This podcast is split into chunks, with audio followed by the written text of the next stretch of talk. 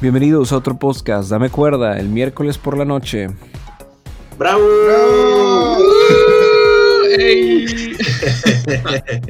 bueno, normalmente no, no me presento yo, pero creo que ya van varios episodios que presento a los demás y no me presento yo. Otra vez están conmigo, yo soy Gustavo Cortés, soy su, uno de los invitados regulares del podcast. ¿Quién nos está acompañando el día de hoy? Pues hola, soy Beto, Beto Lozano y también aquí andamos. ¿Cómo están? Todo bien, Beto, gracias. Bueno, yo soy Alexis, César Alexis Vázquez, coordinador del club de hiking. Y pues aquí andamos una vez más. Y pues yo, Mauricio Cortés, facilitador estudiantil junior. Y pues igual empezando, pues muy contento de este nuevo podcast, este nuevo capítulo de podcast ya estamos casi casi cerrando el semestre. De hecho, este va a ser de los últimos podcasts que vamos a tener. Por eso también queríamos tener un invitado muy especial el día de hoy y creo que ya lo han de conocer o de vista o de mención, porque también lo hemos mencionado mucho en el podcast. Pero bueno, ¿quién nos está acompañando el día de hoy de invitado especial? ¿Qué tal? Buenas, buenas tardes. Mi nombre es Juan Carlos Echavarría Flores y soy el responsable y uno de los fundadores del Centro Lánzate, el Centro de Liderazgo Desafío Lánzate de la Universidad de Muy bien, es el, mero mero, es ya el al que todos conocemos como el jefe del centro. el jefazo, ¿eh? Prácticamente ya es un pasivo de la universidad porque ¿cuánto tiempo tienes trabajando en la universidad, en la UDEM, Juan? Ya arribita de 20 años y como estudiante y colaborador Llevo más de 30 años ininterrumpidos ahí en la universidad. No, pues mi edad o...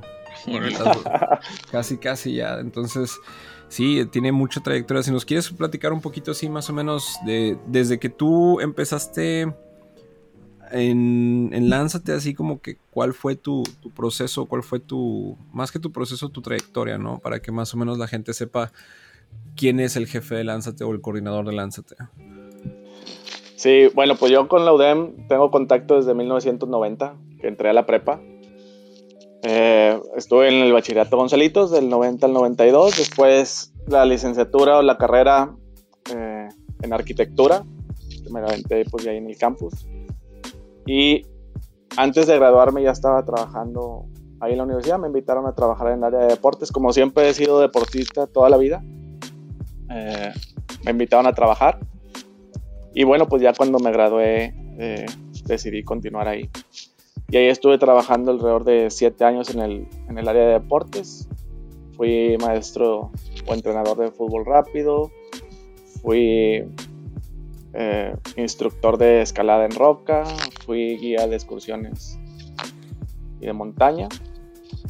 Y a partir de ahí, del 2005, es cuando me invitan del Centro de Liderazgo Estudiantil abrir este proyecto junto con otros compañeros y mi directora a formar lo que actualmente es el Centro de Liderazgo Desafío Lánzate, que no existía nada.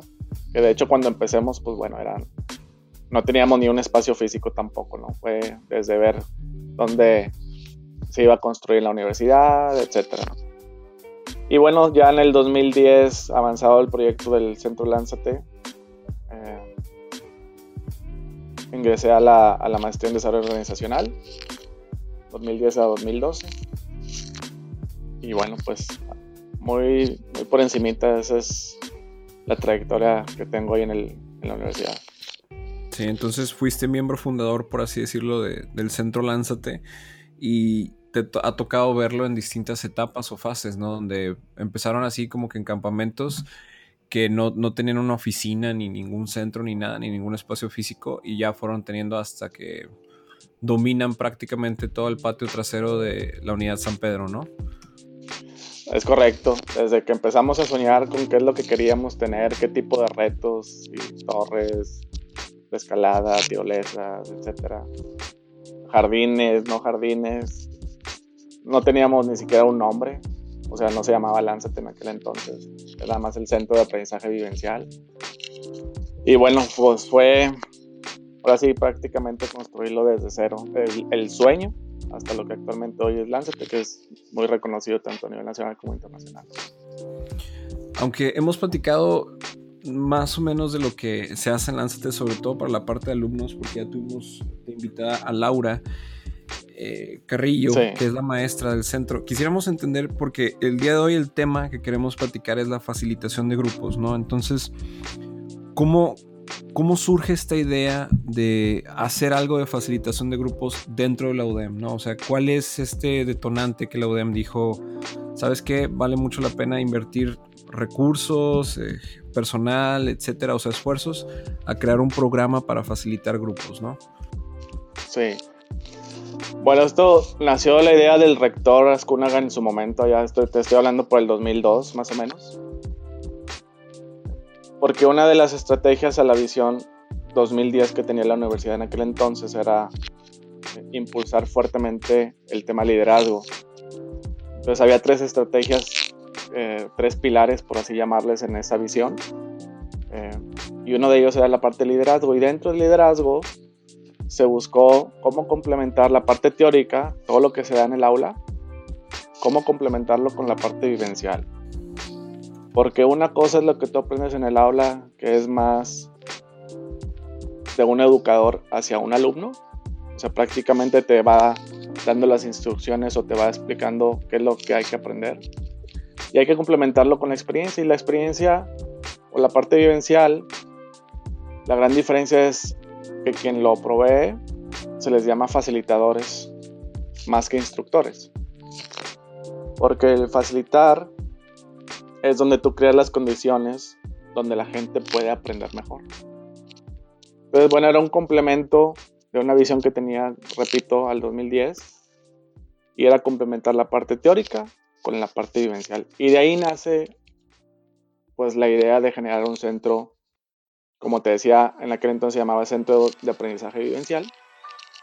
Y bueno, pues nace con la idea del rector y de ahí, de ahí para abajo, ¿no?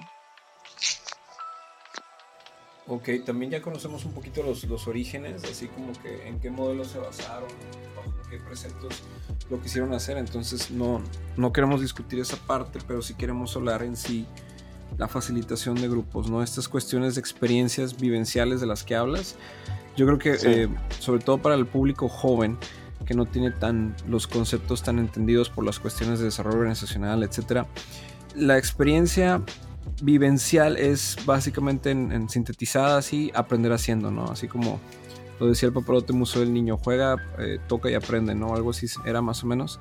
Es similar el concepto, pero no es no son juegos porque muchas veces creen que las instalaciones de madera pues son como que un parque de diversiones o algo así y todo, pero básicamente son las dinámicas, las actividades, las instalaciones son instrumentos que utilizamos o herramientas para poder hacer este aprendizaje, ¿no? Este, estas cuestiones vivenciales.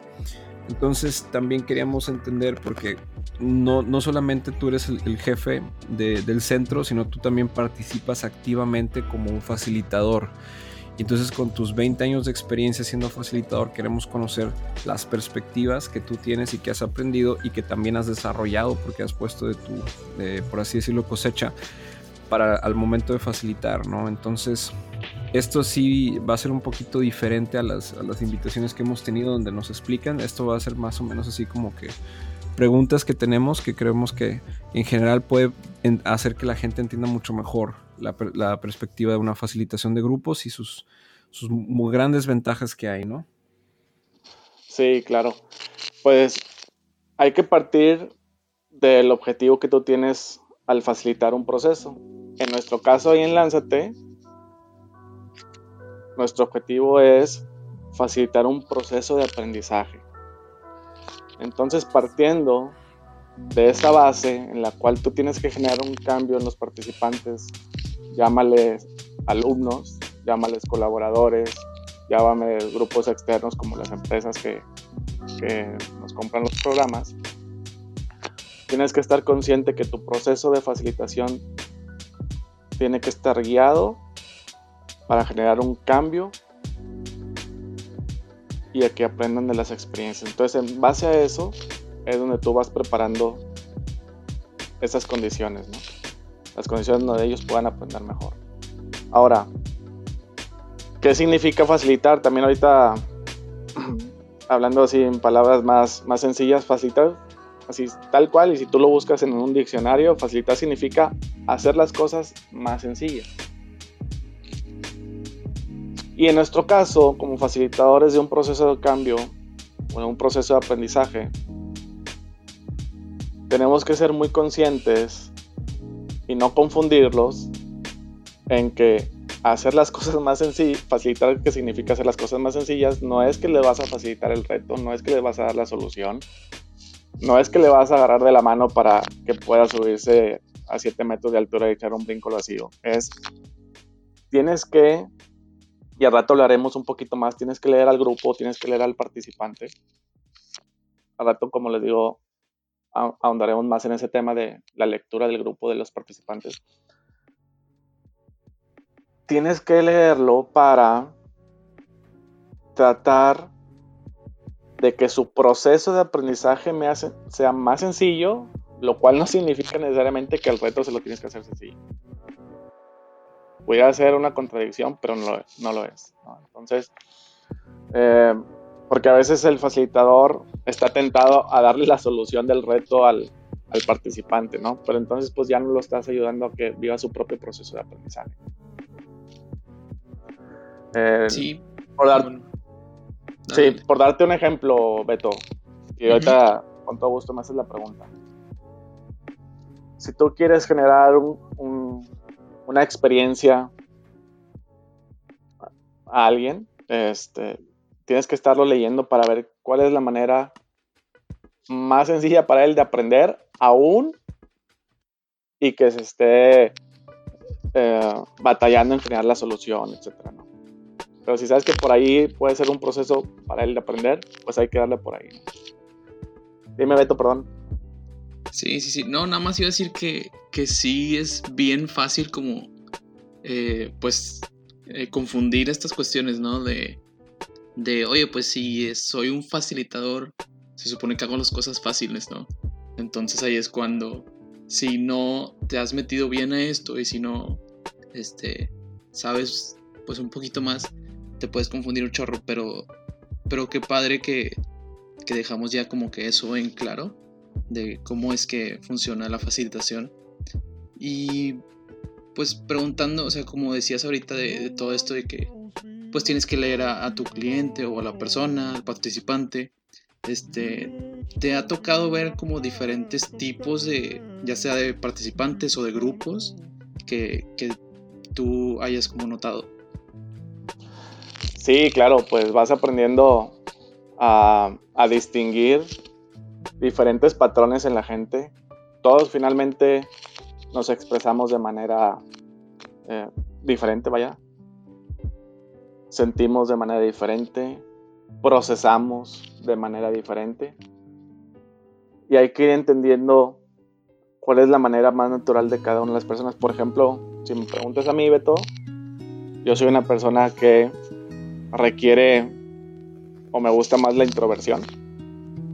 Entonces prefiero, después de una experiencia, procesar esa información, procesar mis sentimientos también y posteriormente eh, compartirlos. Hay gente que le gusta más la extroversión, pero así como vivió la experiencia, así ya te la está platicando, tal cual, ¿no?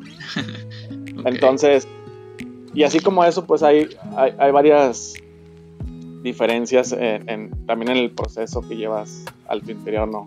Hay quien va procesando más por la parte cognitiva por la parte mental o por el cerebro. Hay quien más va procesando por la parte de los sentimientos, del corazón. Entonces todo eso tiene que estar muy atento para darles, nuevamente me refiero a, darles las mejores condiciones para su propio aprendizaje. No las condiciones para ti como facilitador, las condiciones para ellos y para cada uno de ellos es diferente. Aún y tengas un grupo de 20 personas. Sí, porque de hecho sí es como que todo un proceso, porque luego a mí lo que me pasaba hace mucho tiempo cuando recién estaba empezando con todo esto de la facilitación y, y pues todo esto, ¿no?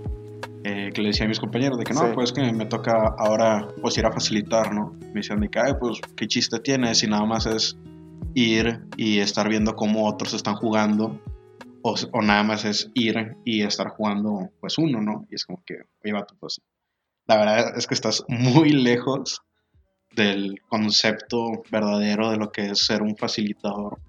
Y ya pues uno se esforzaba en, en explicarles, ¿no? De, no, pues mira, el facilitador hace esto y esto y esto y tratamos de guiar un grupo y lo... Entonces de que, ah, pues es nada más un guía y como que, pues es un poquito más que un guía porque pues también tienes como que otras, otras responsabilidades con ese grupo y como que puede llegar a ser como que un medio complicado de, explicarlo al 100% a una persona que, que ni idea de lo que, de lo que sucede ahí arriba. Pero realmente una vez que estás dentro como que de este pequeño mundo, eh, se vuelve como que no te quieres despegar de él, como que siempre quieres estar pues mejorando y estás leyendo y estás tratando de implementar nuevas técnicas para ir como que aumentando tu nivel de facilitación o tener más herramientas a la mano a la hora de estar facilitando un reto o realizando un debriefing o cosas del estilo. Sí, y ahorita mencionabas la, la palabra juego, Mau, que, que pues sí, quien, quien ve esta metodología desde afuera y no alcanza a comprender todo lo que esta metodología es, a veces sí le llaman juego y es natural, porque la parte lúdica en estos programas es un componente esencial. Pero, mira, yo como facilitador, y esto me quedó a mí muy, muy grabado cuando recién empezaba con lo de Lánzate, eh, una, una, cita que leí de, de, un artista que era, era dibujante, ¿no? Y él en esta cita decía, mi trabajo es un juego, un juego muy serio. Para mí me quedó muy grabado, ¿no? Porque al final creo que para mí eso representa. Porque igual que Tima o Beto, Tavo, que a veces le dicen, oye, pues ustedes van a jugar allá o a treparse nada más a la torre o escalada, ¿no? Este, cuando no lo conocen a fondo, ¿no? Y le digo, pues sí, o sea, sí tiene el componente lúdico, porque es una manera muy eficaz de generar aprendizajes. Sin embargo, es un trabajo muy serio porque estás trabajando con el desarrollo de las personas. Y esa es una gran responsabilidad que tenemos nosotros, los facilitadores, al igual que los educadores. ¿no? Sí, claro, como porque, Sí, adelante, adelante. Sí, porque al final, y tenemos que tener bien desglosado esto, al final nuestra meta en los procesos de facilitación, además de generar los aprendizajes, es producir cambios. Si estamos apoyando en el desarrollo humano, tenemos que facilitar un proceso para producir cambios. Y estos cambios tú los puedes generar en tres vías. Tú puedes producir cambios en los sentimientos de las personas. Tú puedes producir cambios en los pensamientos de las personas. Y también puedes producir cambios en los comportamientos de los participantes. Entonces, nuevamente toco el tema de la lectura de la gente, ya sea alumnos, colaboradores, participantes. Tienes que ser muy sensible y estar bien concentrado a leer a las personas porque tus preguntas que les vayas a hacer o el proceso por el cual los quieras llevar durante una dinámica, tienes que ser muy consciente del cambio que tú quieres estar generando porque no ponemos dinámicas nada más por ponerlas. O no los ponemos en un reto nada más por ponerlos. Tienen, tienen un sentido, tienen un objetivo. Y ahí, como es demasiada información la que tú recibes cuando estás poniendo un reto, cuando estás leyendo a la gente, tienes que acotar y decir, ok, en este momento la intención es generar un cambio en los sentimientos. Por ejemplo, cuando les pones un reto de altura, ustedes que conocen muy bien el, el Pamper Pole, eh, sí. que sabes que es un reto que ahora sí los sentimientos están a flor de piel, ¿no? Eh, al ser un reto de altura y es un brinco al vacío, etc. Tienes que estar consciente del proceso por el cual estás llevando al participante, ¿no? Que después le, va, después le puede llevar un cambio en los pensamientos o en los comportamientos probablemente. Pero ahí la parte más esencial son los sentimientos. ¿no? A lo mejor en otro tipo de reto va más enfocado a los pensamientos. Entonces, tú como facilitador debes de escoger también las preguntas adecuadas para que ellos puedan externar lo que tú trataste de proponer en el reto en la NMK, porque al final, de, al final es lo que te pide el grupo que quiere aprender. Sí, claro, pues ya nada más como que recopilando un poquito la, la info, es como que todos los programas del centro, las actividades que realizamos semestre tras semestre, eh, obviamente con excepción a este, eh, todas están guiadas o todas están marcadas bajo un objetivo, ¿no? Que es, el objetivo que el cliente te marca, que es como que lo que quiere, lo que él quiere mejorar una vez haya terminado con la experiencia del programa. Entonces, el facilitador, una parte del rol de facilitador es encontrar los retos adecuados que pongan a prueba estas habilidades, ¿no? Entonces, estos retos, estas estructuras de madera pasan a ser herramientas para poder generar esos, esos aprendizajes en las personas y que pueda causar un cambio tanto en su forma de pensar o en su forma de interactuar con la gente de su alrededor o cosas del estilo, ¿no? Sí, y sumado a esto, en Lanzate sí tomamos mucho en cuenta, como se había mencionado antes, pues los sentimientos y la integridad de la persona, ¿no? Porque nos ha tocado muchas veces que en ciertas facilitaciones a lo mejor vienen, viene gente con condiciones especiales, viene gente que a lo mejor es discapacitada y no puede hacer cosas de altura o, cosas pesadas, por así decirlo, ¿no? Pero al mismo tiempo, al momento de nosotros elegir qué retos queremos que hagan para nosotros poder developear esos, este, pues, fortalezas, debilidades, lo que ustedes quieran, también queremos incluir a esta, esta misma gente que a lo mejor no es capaz de hacer otras cosas, ¿no? O sea, no es como, ok, vamos a tener este reto, ah, pero bueno, tú te puedes quedar ahí en la esquina nada más viendo, ¿no? O sea, el chiste es de que ver, oye, ¿cómo puedes tú apoyar a tu equipo para que puedan salir adelante, ¿no? Y al mismo tiempo ver la posibilidad de que esa persona también desarrolle emociones, sentimientos, valores. Eh, bueno, depende de, qué es lo que quiera hacer la empresa, ¿no?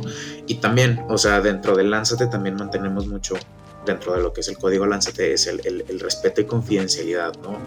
O sea, otra vez, a lo mejor tenemos algún participante, sino que, que, no puede hacer un reto, le es muy difícil, o sabes que es un reto de altura y le dio muy, mucho miedo y no quiso hacerlo, pues es, oye, cada quien tiene sus límites, ¿no? Y es como eh, está en cada uno de nosotros el respetar el respetar a esa persona que no se sintió capaz de hacerlo y, no, andar, divulgándolo, ¿no? No es de que, ah, oye, pues ah, fulanito no hizo esto, mira qué miedoso y así. No, o sea, el chiste es de que mantener ese respeto y ver cómo esta persona puede aprender de lo que sí pudo hacer. Sí, pues hay que, es uno de los principios que tenemos, ¿no? El reto por elección. Entonces, respetar que cada uno tiene un proceso diferente. Algunos les toma más, algunos les toma menos. algunos no están en el momento ahorita de aprendizaje, ¿no? Por ahí dice una frase que el maestro llega cuando el alumno está listo. Entonces, habrá que ser conscientes de que a lo mejor no es el momento de algunos de ellos y está bien. Ya llegará su momento, ¿no? Hay otros que es el mero momento y es donde más absorberán los aprendizajes y los cambios que se pueden generar nuevamente en sentimientos, pensamientos o y ahorita preguntaban de, o comentaban más bien,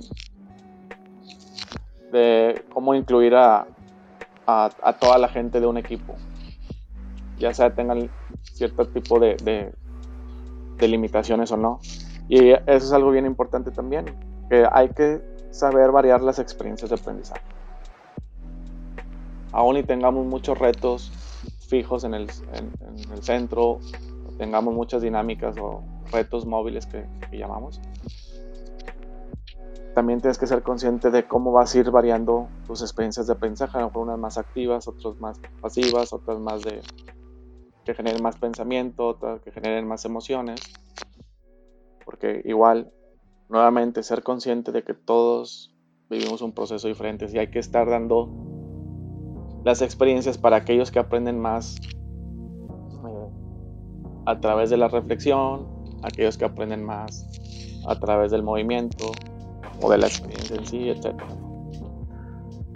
Eh, aquellos que les gusta la altura, aquellos que les gusta estarse en el piso, este, todo el programa, etcétera. Entonces, pues hay que estarlas variando y hacer algo importante, como hablábamos ya hace ratito de la parte lúdica, esas experiencias tienen que ser divertidas y entretenidas. Una, una pregunta también hablando de este tipo de otros participantes que tienen otra manera de aprender o, no prefieren tomar las actividades que se pueden presentar en el centro. ¿Existen diferentes tipos de facilitación de programas? Eh, sí, sí, o sea, más, más allá de la facilitación del propósito del programa, te, respondería yo, Tavo. O sea, la facilitación al final de cuentas es cómo vas llevando tu proceso. Pero el propósito del programa es el que varía más. Por ejemplo, eh, si estás en una experiencia o en algún programa que te lo piden más eh, como recreativo, si es un programa recreativo, lo que más cambia es la manera de sentir de la gente. Tú estás haciendo un programa recreativo para reenergizar a la gente, para entretenerlos, para relajarlos. Eh, y estás muy enfocado en la manera de sentir. Estás generando cambios en los sentimientos.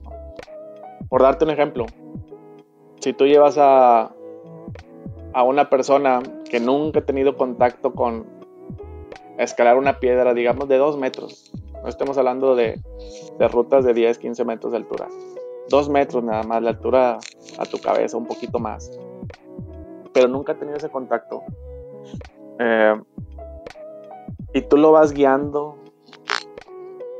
y la vas llevando por a que vaya viendo su propio proceso. Yo te aseguro que cuando llegue a la parte alta de esa piedra o cuando ya baje, los sentimientos van a estar a tope. El corazón va a estar bombeando por la experiencia que va a vivir. Hay otro tipo de programas, Tavo, eh, o bueno, a todos, que son más educativos. Hablábamos ahorita de lo recreativo, ¿no? Los que son ahora más educativos van más enfocados a cambiar la manera de pensar de la gente. Tratando de que adquieran nuevos conceptos, eh, generándoles conciencia de la necesidad de aprender. Entonces van más enfocados a la parte de, pensar.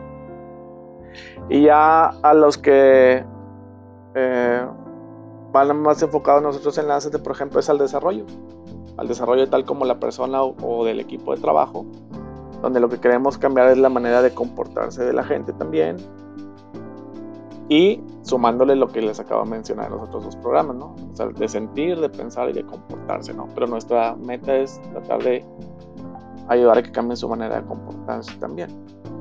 Em, y bueno, esto lo vamos tratando de llevar a través de experiencias múltiples. Pero regresando a tu pregunta, Tavo, es precisamente eso, ¿no? Más bien el propósito es el que puede ir cambiando, la manera de facilitar es tú la vas, tú tienes que irla adaptando a, al grupo. Por ahí dicen que un buen facilitador es como un buen comediante. Y no es por tanto lo que tú digas, sino por lo que tú escuchas y cómo reaccionas ante eso a, la gente para ayudarlo. Entonces, digo, nuevamente siempre está presente la, eh, el componente de estar leyendo a la gente. Estar leyendo a la gente, estar leyendo a la gente, porque por ahí es como tú les vas a facilitar su proceso de aprendizaje. Ya, qué padre. Sí, sí suena. Pues sí, tiene un chorro de, razón. Y ahorita lo que. como preguntas que me surgen es. Eh, pues. ¿Por qué se escogió como esta parte de facilitación, no? Digamos que pues ahí estamos en la universidad y estamos tomando clases y es más, pues, digamos, didáctica, ¿no? te sientas en un banco, el maestro te da una clase y pues tú así aprendes, ¿no? Pero, eh, ¿cuál es como la diferencia eh, un poquito entre la facilitación y una clase, pues, no sé cómo decirle, catedrática o, cómo, este, y cuáles son como los beneficios ¿no? de, de, la facilitación. ¿Nos podrías decir tantito? Sí, pues claro, mira, de los beneficios que podemos encontrar en un proceso de facilitación es, de entrada, creas un, un ambiente de trabajo abierto, positivo y participativo. Porque al final de cuentas tú tienes a todo el grupo como, como uno solo, ahí no hay, si está el maestro y los alumnos, ahí no está eh, la parte jerárquica en que si está el director o los gerentes, la gente operaria, etcétera. O sea, lo ves como uno solo, todos al mismo nivel. Y, y ese es el ambiente, ¿no? El ambiente abierto, positivo y participativo. Ese podría ser uno de los beneficios. Eh, otro de los beneficios de la facilitación es que trabajas también con mucha metáfora, con mucha analogía. Entonces lo que tú puedes estar viviendo un procesito con maderitas, con canicas o subiendo una roca de dos metros, pueden ser generalizados si los llevas a otras tareas del grupo o de la organización o de la persona como tal. Que lo pueden transferir esa experiencia a otros aspectos de su vida. Oye Juan, y ahora nosotros estuvimos hablando de lo que es el aprendizaje en los participantes, pero ¿hay algún aprendizaje que nosotros como facilitadores podamos conseguir? En todo momento. en todo momento estamos aprendiendo. Eh, esta, este tipo de metodología y trabajar así en grupos te va generando también lo que le llaman las comunidades de aprendizaje. Eh, tú tienes, al momento en que tú estás facilitando un proceso, recordemos que es un ambiente participativo. De tal manera que si el participante número uno comparte alguna experiencia eh, positiva y que genere valor al grupo. A lo mejor el participante número dos la complementa, no necesariamente tienes que ser tú quien la complemente. Y a lo mejor esas dos, esas dos experiencias que ellos acaban de compartir te está complementando a ti como facilitador. Entonces, yo creo que es una metodología que nos ayuda constantemente a seguirnos desarrollando como facilitadores y como personas finalmente. Entonces sí, en todo momento estaremos aprendiendo más allá de las capacitaciones eh, que podamos tener, las capacitaciones formales o los entrenamientos que podamos tener como para ser mejores facilitadores, hablándote así en, campo, eh, uno al estar abierto a, a escuchar a todo el grupo y al ser sensible a ello, para ti también te va generando muchos aprendizajes. Claro. Oye, Juan, y digo, ahorita nos estamos como que imaginando como que el perfecto escenario, ¿no? Como que llega el grupo, llega a tiempo, empezamos, se empieza con la facilitación, vamos a los retos, se cumplen los retos en los tiempos determinados de la agenda, pero ¿qué problemas se puede encontrar un facilitador en todo este proceso que, pues es un proceso largo, ¿no? Que a veces son tres horas, cuatro horas, ocho horas, un fin de semana completo y cómo, y cómo puede llegar a resolver estos, estos como que elementos negativos, por así llamarlo. 10 días, 14 días, con las expediciones. mes, si quieres. Pues que no se les olvide, tenemos el programa de Gran Cañón que son 10 días, tenemos el Leila que son 14 días. O sea, todo eso no es también un, un proceso pero, este, pues sí, claro, mira, tienes que estar preparado eh, para todo. Obviamente no vas a saber todas las respuestas, pero tienes que estar preparado para cómo manejar el grupo. Entonces, pues, ¿qué, ¿qué, es lo más común que te puedes encontrar? Lo más común que te puedes encontrar es que la gente vaya a la fuerza. A veces es el maestro que quiere llevar a su grupo de alumnos y le dice, pues vamos a un programa vivencial, vamos a un programa de liderazgo y nos vemos tal día. Habrá muchos que querrán ir eh, y habrá muchos que no. Igual pasa con las empresas. A lo mejor les dicen, nos toca un programa de capacitación o de liderazgo y vamos todos para lánzate, ¿no? Y habrá quien con gusto querrá ir y habrá quien no. Entonces, a veces encuentras esa resistencia. Eso, eso por un lado, ¿no? Eh, por otro lado, también puedes encontrar eh, que las experiencias que tú brindes a veces no son las más adecuadas para el grupo. Entonces tienes que adaptar incluso durante el programa. Por eso le digo que lo más importante del proceso de facilitación es estar leyendo el grupo en cada momento.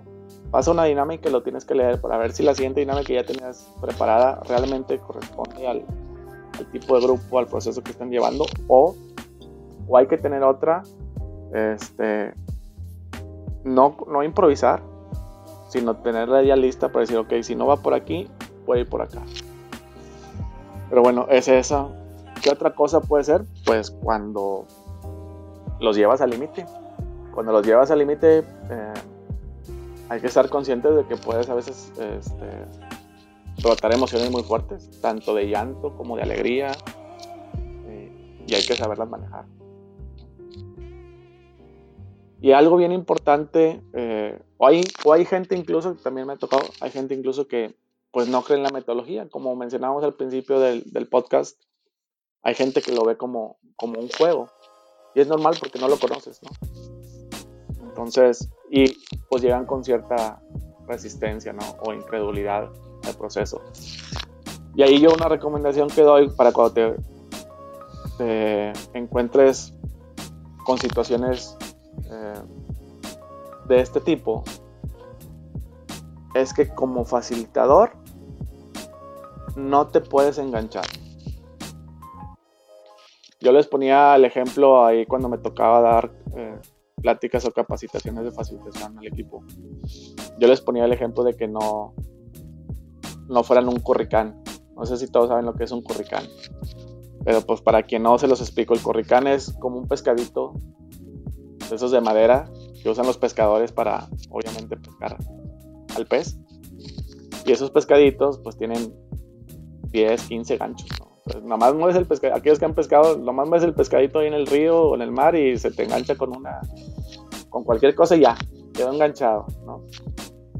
Entonces, lo mismo es acá con nosotros como facilitadores, tienes que ser consciente de que no te puedes estar enganchando. A lo mejor alguien, alguien te grita enojado, pero no te puedes enganchar porque tienes que saber el proceso que tú estás removiendo en esa persona para que luego genere un aprendizaje. Entonces no debes de tomar personal.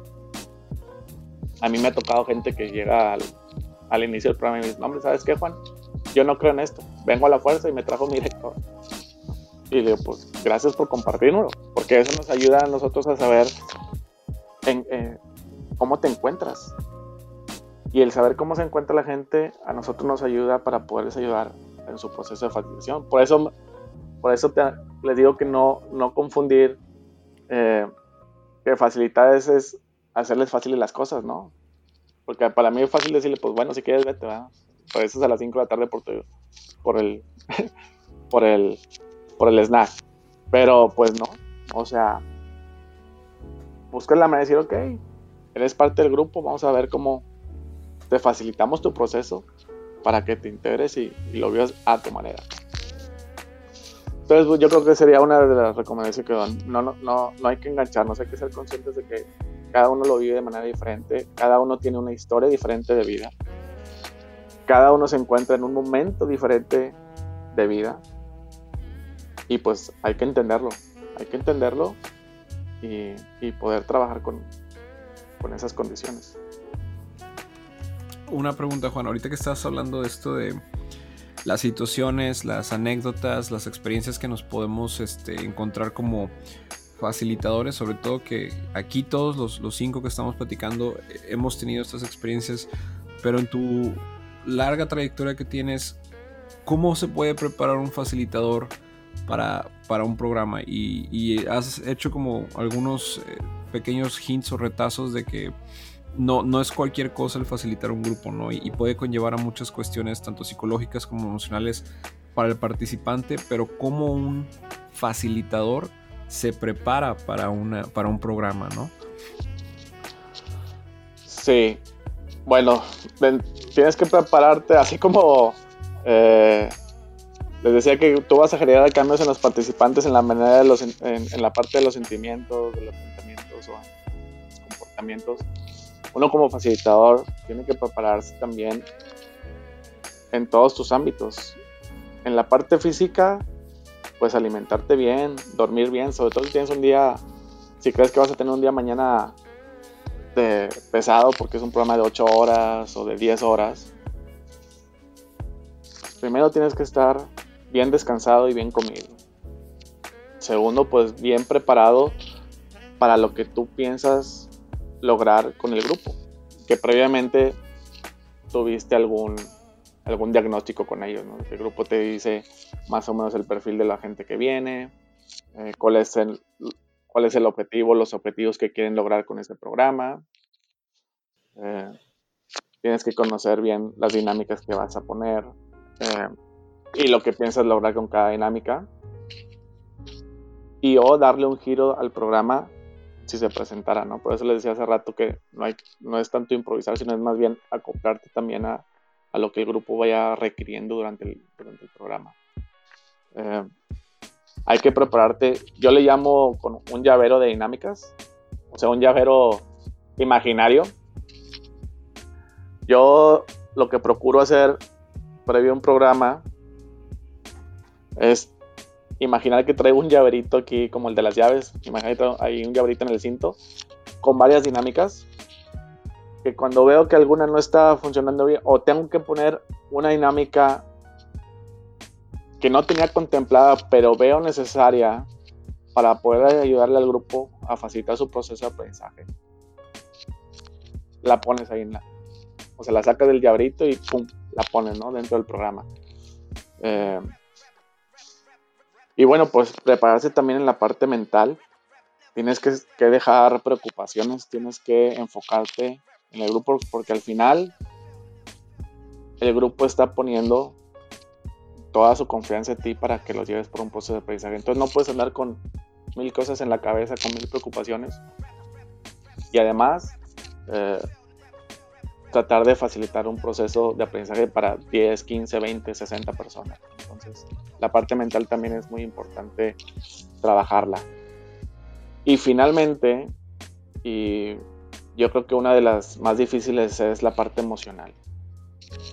La parte emocional, para quienes hemos facilitado, eh, sabes que es muy desgastante.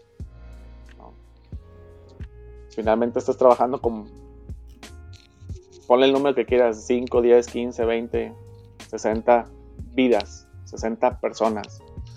Y la carga emocional es muy fuerte. Entonces, yo también recomendaría que la parte emocional también la traigas tranquila previo a un programa. Y si no la traes ni una, ni otra, ni otra, o sea, ni la parte física, ni la parte mental, ni la parte emocional, entonces tienes que ser muy responsable y hacérselo saber a tus compañeros facilitadores para que la, quien tome el rol principal deba ser otro, si no te encuentras, porque al final todos somos humanos y pudieras llegar a tener días en los cuales no estás preparado para facilitar un proceso de aprendizaje. Y hay que ser muy responsables. ¿Sabes qué, Tabo? Hoy este, necesito que tú seas quien, lleve más el proceso con eh, el proceso lineal de, esta facilitación. Y yo estaré apoyando, ¿no? O viceversa. Es parte de la responsabilidad también del facilitador. Sí, pues la verdad es que es una tarea muy intensa, muy importante que pues siento que fácilmente se puede perder como ese ese toque, ¿no? De decir de que, oye, pues es que no nada más estás no nada más vas a facilitar y bueno, ya hicimos así como que la actividad y luego eh, pues el debriefing y ya como que bueno, se fueron con lo que se fueron, ¿no? Sino es, de verdad importante y de verdad marcas a las personas y, trasciendes en eso y, es como, pues sí, es muy impactante y ya cuando te cae esa como, esa verdad, eh, te cae el 20, ¿no?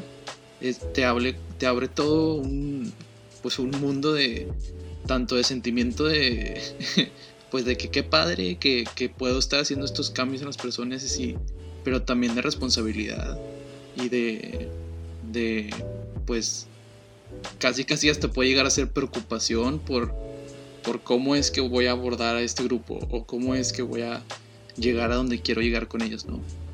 Y pues para eso tenemos ahí en el centro Lanzate un, pues el programa de facilitador estudiantil, ¿no? Este, ¿nos podrías como platicar tantito de, de cómo es que funciona y, y, qué es lo que puede obtener un alumno de, de esto? Sí, del, del, curso curricular de facilitador estudiantil Lánzate. Eh, ya, ya tuve a Laura aquí en, en, otro podcast, pero hablando de manera muy general, pues los beneficios para los alumnos, ellos pueden adquirir conocimiento para manejar grupos, que les puede servir en cualquier ámbito de su vida, no necesariamente en el ámbito laboral o en el ámbito académico mientras son estudiantes, les puede servir para cualquier ámbito, en la parte eh, familiar, en la parte de amistad con sus compañeros, con sus amigos, amigas, en la parte de relación. Eh, entonces puede ser manejar grupos. Y el otro pues es aprender habilidades ya más técnicas, quienes le guste más la parte de aventura, pues sus habilidades técnicas de, de altura, como un rappel, una escalada.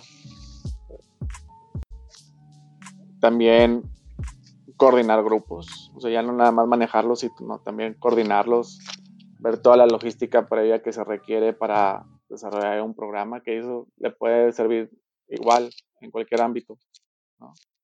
Entonces, eh, creo que hay bastantes beneficios para quienes se puedan inscribir al programa o al curso co-curricular de facilitador estudiantil Lánzate, porque les va a servir. Finalmente es una experiencia que te sirve y la puedes transferir a cualquier ámbito de, de tu vida.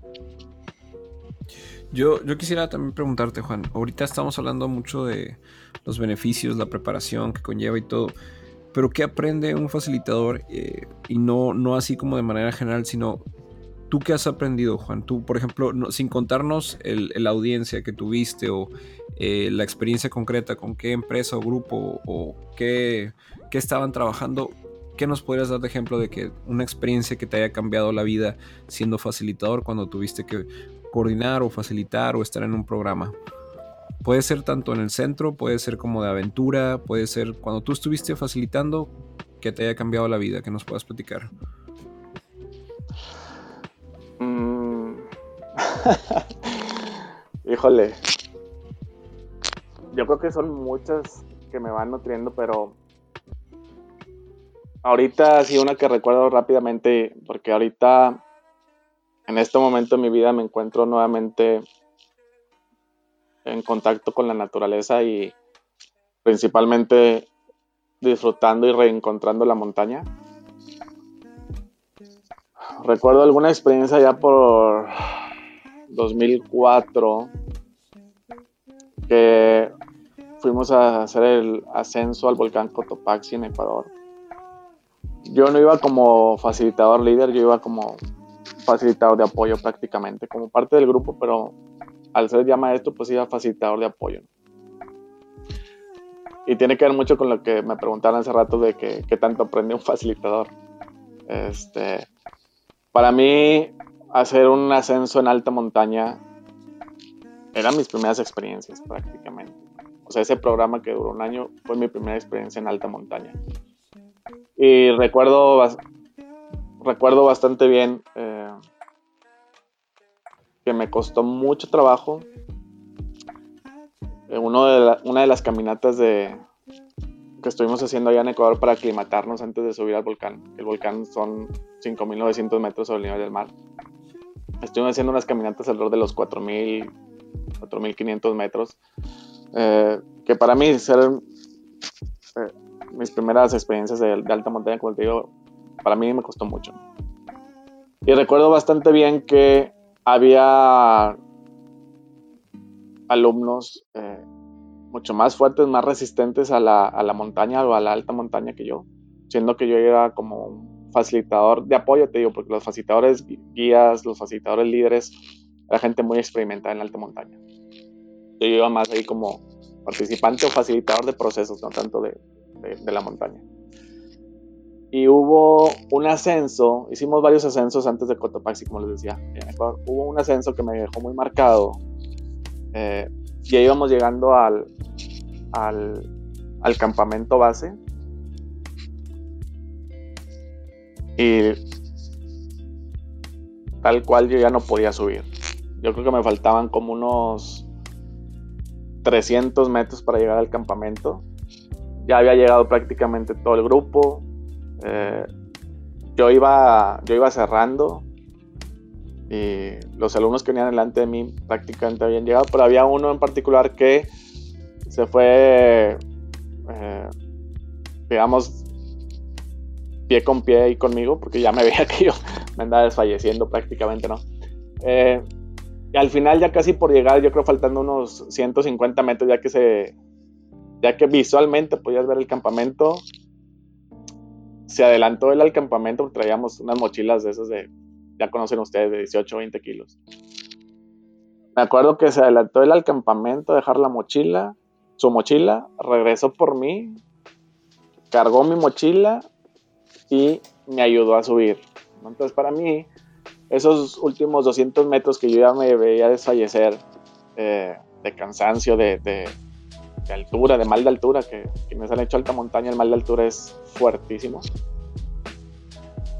Me acuerdo muy bien que me tomó del hombro, me abrazó, me agarró mi, mi mochila de 18 o 20 kilos y paso a paso nos fuimos hasta llegar al campamento. Entonces, son, son aprendizajes donde a mí me queda muy marcado que tú eres uno más dentro de ese proceso de aprendizaje que tú llevas en el grupo.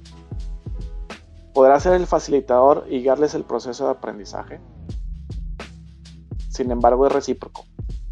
Y tienes que estar, uno, abierto a ello, no ser, eh, eh, no creerte que tú eres el que sabe más, al contrario. Eh, ser muy receptivo a las experiencias de todos, porque son muy valiosas y saber que cualquiera, cualquiera puede ayudarte a ti también como facilitador a ser mejor y cualquiera puede ayudarte a, ahora sí que a facilitarte a ti que aprendas tu propio proceso de aprendizaje, ¿no? Entonces para mí me fue muy claro decir, claro, o sea, unas veces apoyo yo más, otras veces el grupo te apoya más a ti.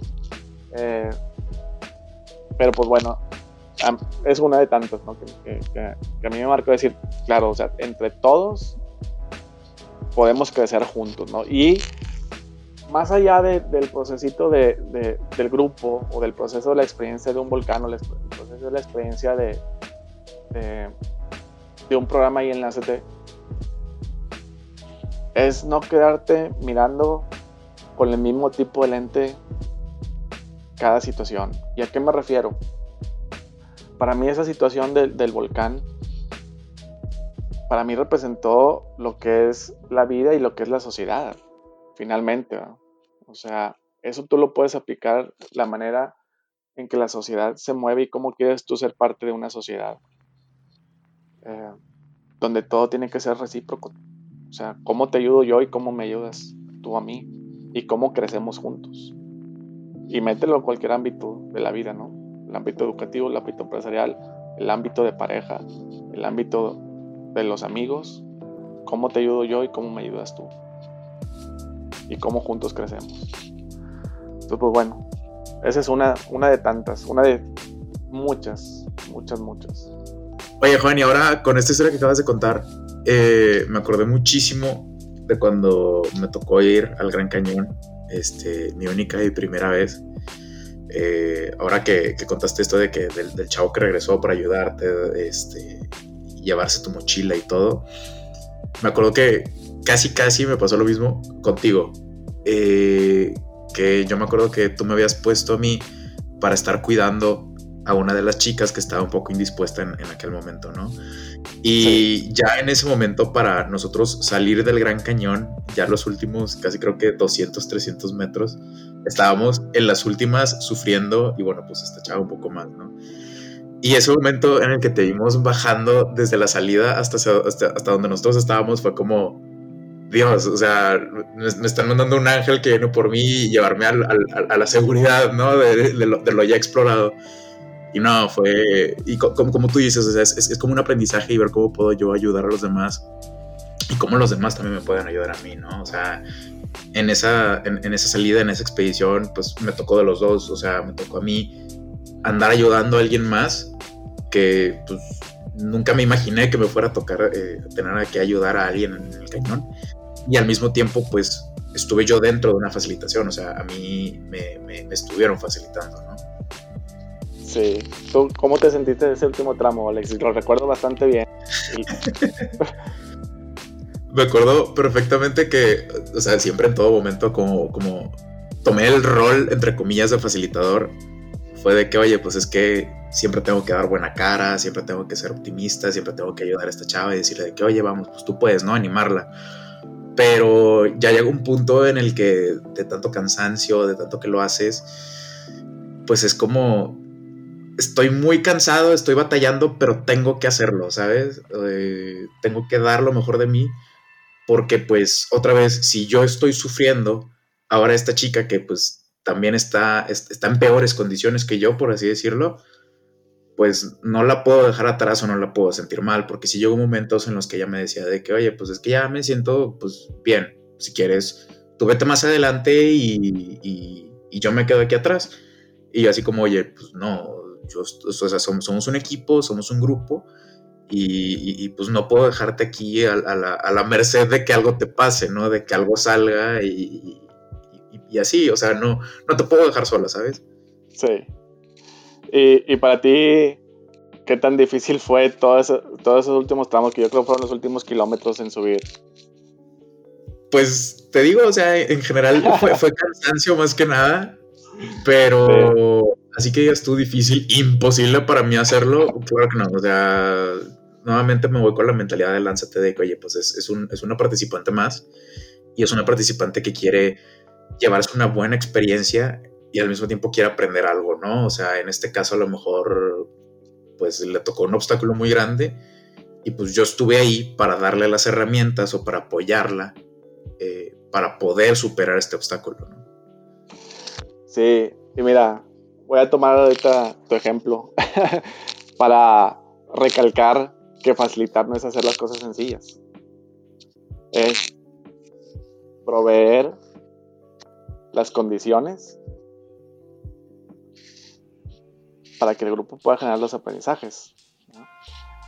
En tu caso, con toda la intención te puse, te puse a, que, a que llevaras ese proceso con, con la compañera, porque tú también ibas de, de participante.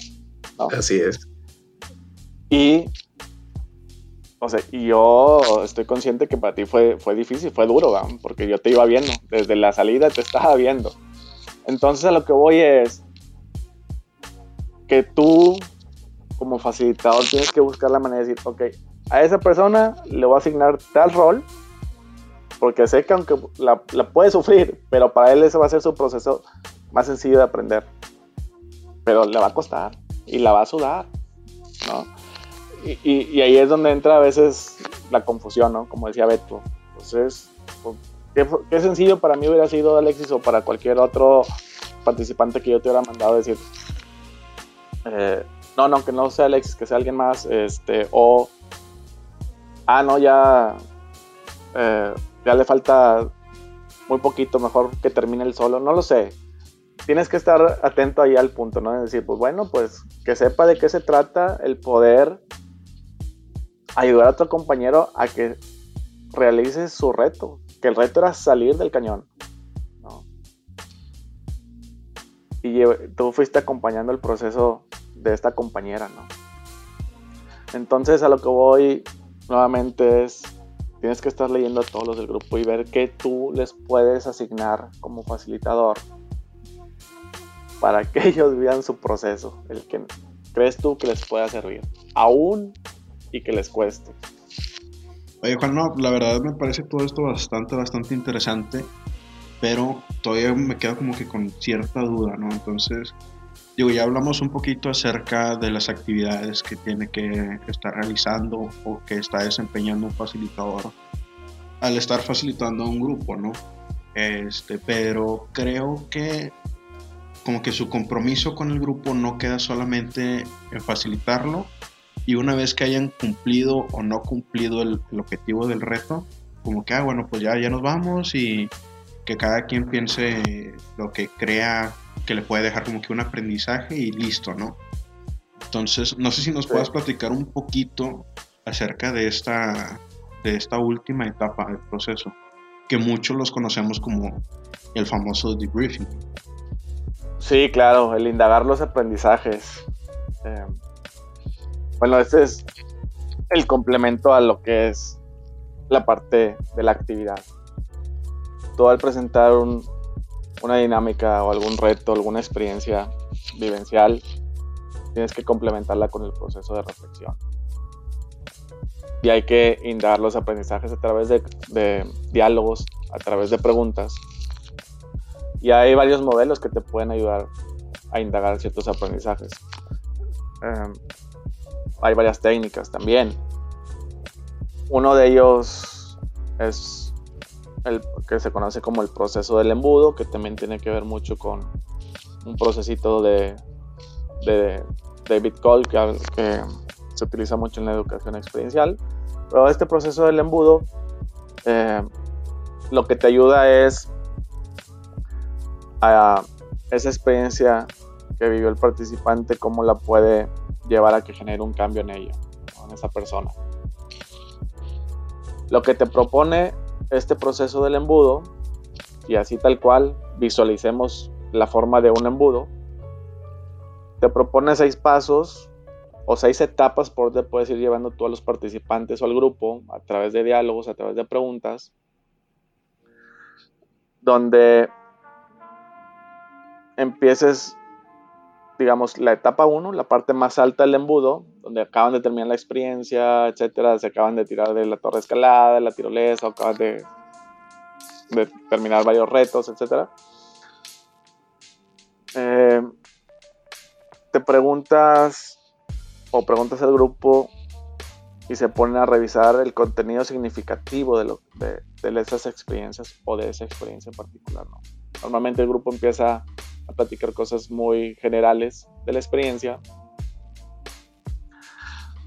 Una segunda etapa lo los puedes ayudar a través de preguntas o de diálogo a que recuerden incidentes críticos que surgieron bajo esa experiencia. Entonces tú empiezas, como dice el nombre del embudo, empiezas a acotar los comentarios que el grupo vaya compartiendo. Porque en una tercera etapa, en este embudo, e imaginémoslo que vamos bajando, digamos, al grupo, etapa en etapa a través de este embudo.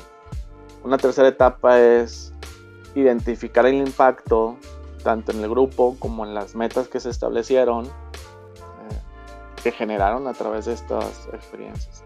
Entonces, recapitulando estas primeras tres etapas, que es la parte más ancha del embudo, la parte más alta, es revisas contenido significativo, los dejas que se explayen, porque muchos, como hablábamos hace rato, muchos pueden tener la, el sentimiento a flor de piel, otros el razonamiento a flor de piel. Acuérdense que hay gente que, que prefiere ser muy expresiva, darles la oportunidad de que lo expresen y después vas acotando, ¿no? Entonces, recapitulando, uno es revisas contenido significativo, eh, una segunda etapa les ayudas a recordar incidentes críticos, una tercera etapa les ayudas a identificar cuál es el impacto en el grupo y en las metas, ¿no? Ahora, si ya bajamos todavía un poco más a ese embudo, les ayudas a que vayan sumando las lecciones aprendidas. Si ya hablamos en estas primeras etapas de lo que sucedió, cómo sucedió, lo que recordamos, qué impacto generó, una cuarta y quinta etapa lo que te ayuda es a lo que en el modelo de David Cobbs se conoce como y luego qué, o la conceptualización. Aquí en este del embudo es ayudarles a que sumen las lecciones aprendidas y cómo lo pueden aplicar ellos en, en los diferentes ámbitos. Si es un programa empresarial, pues cómo lo pueden estar aplicando en la parte la empresa, si es un grupo estudiantil, cómo lo aplican en, el aula o, con el grupo de, alumnos con el que vayan. Entonces ya enfocaste el diálogo, que empezamos en la parte de arriba nada más compartiendo en general experiencias, ya lo, ya lo vas eh,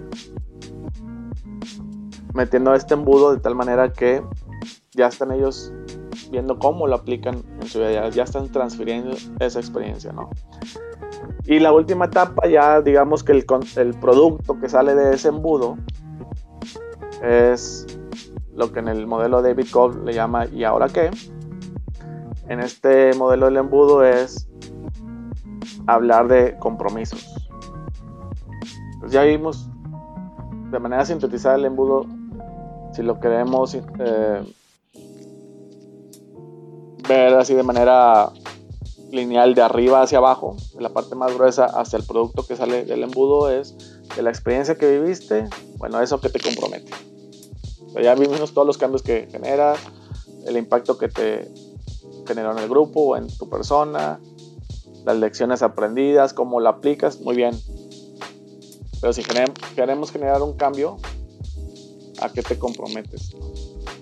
Entonces, no te tienes que aprender los seis pasos. No tienes que saber cómo se llama cada paso si, si, no quieres, si estás finalmente también en un proceso de aprendizaje. Pero lo que sí tienes que tener claro es hacia dónde tienes que llevar al grupo.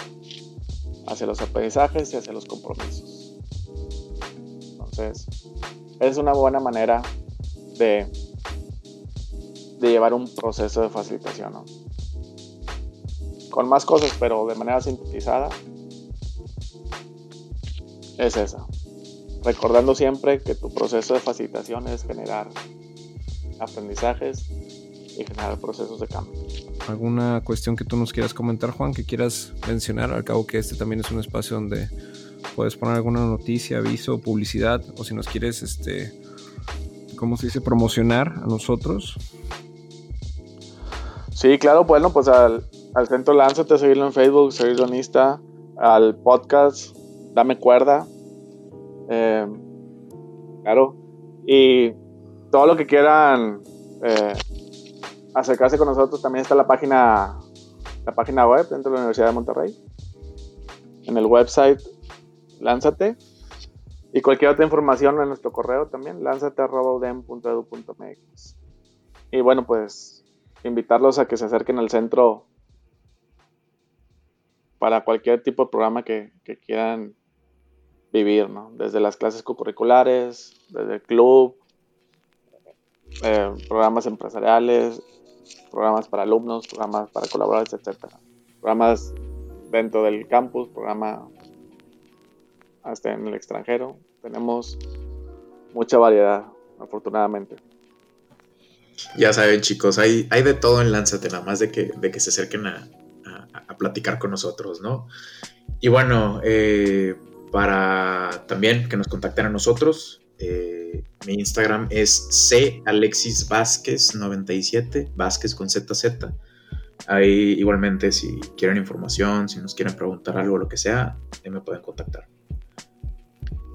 Sí, igual eh, me pueden encontrar a mí como Velosano96 en Instagram. Para lo mismo, preguntas, dudas, comentarios ahí estamos. Acá igualmente me pueden encontrar en Instagram como mauricio.cortés.lanis y recordarles eh, lo que nos mencionaba este Juan acerca de seguir al centro Lánzate también en Instagram. Lo pueden encontrar como Lánzate-UDEM y en Facebook como Centro Lánzate UDEM. Ahí normalmente estamos publicando información de futuros eventos que tenemos o cosas del estilo. O igual si tienen alguna duda o quieren platicar acerca de, algún tema en específico, no duden en, mandarnos ahí un, mensaje y pues nosotros nos estaremos poniendo en contacto con ustedes. Muy bien chicos, hemos llegado al final de nuestro podcast el día de hoy. Hasta aquí Alexis Juega, Ríe, Aprende. Hasta la próxima. no me acuerdo, chicos. No, no me acuerdo, animal. no me acuerdo, chicos. Cuídense. Sobres. Bye.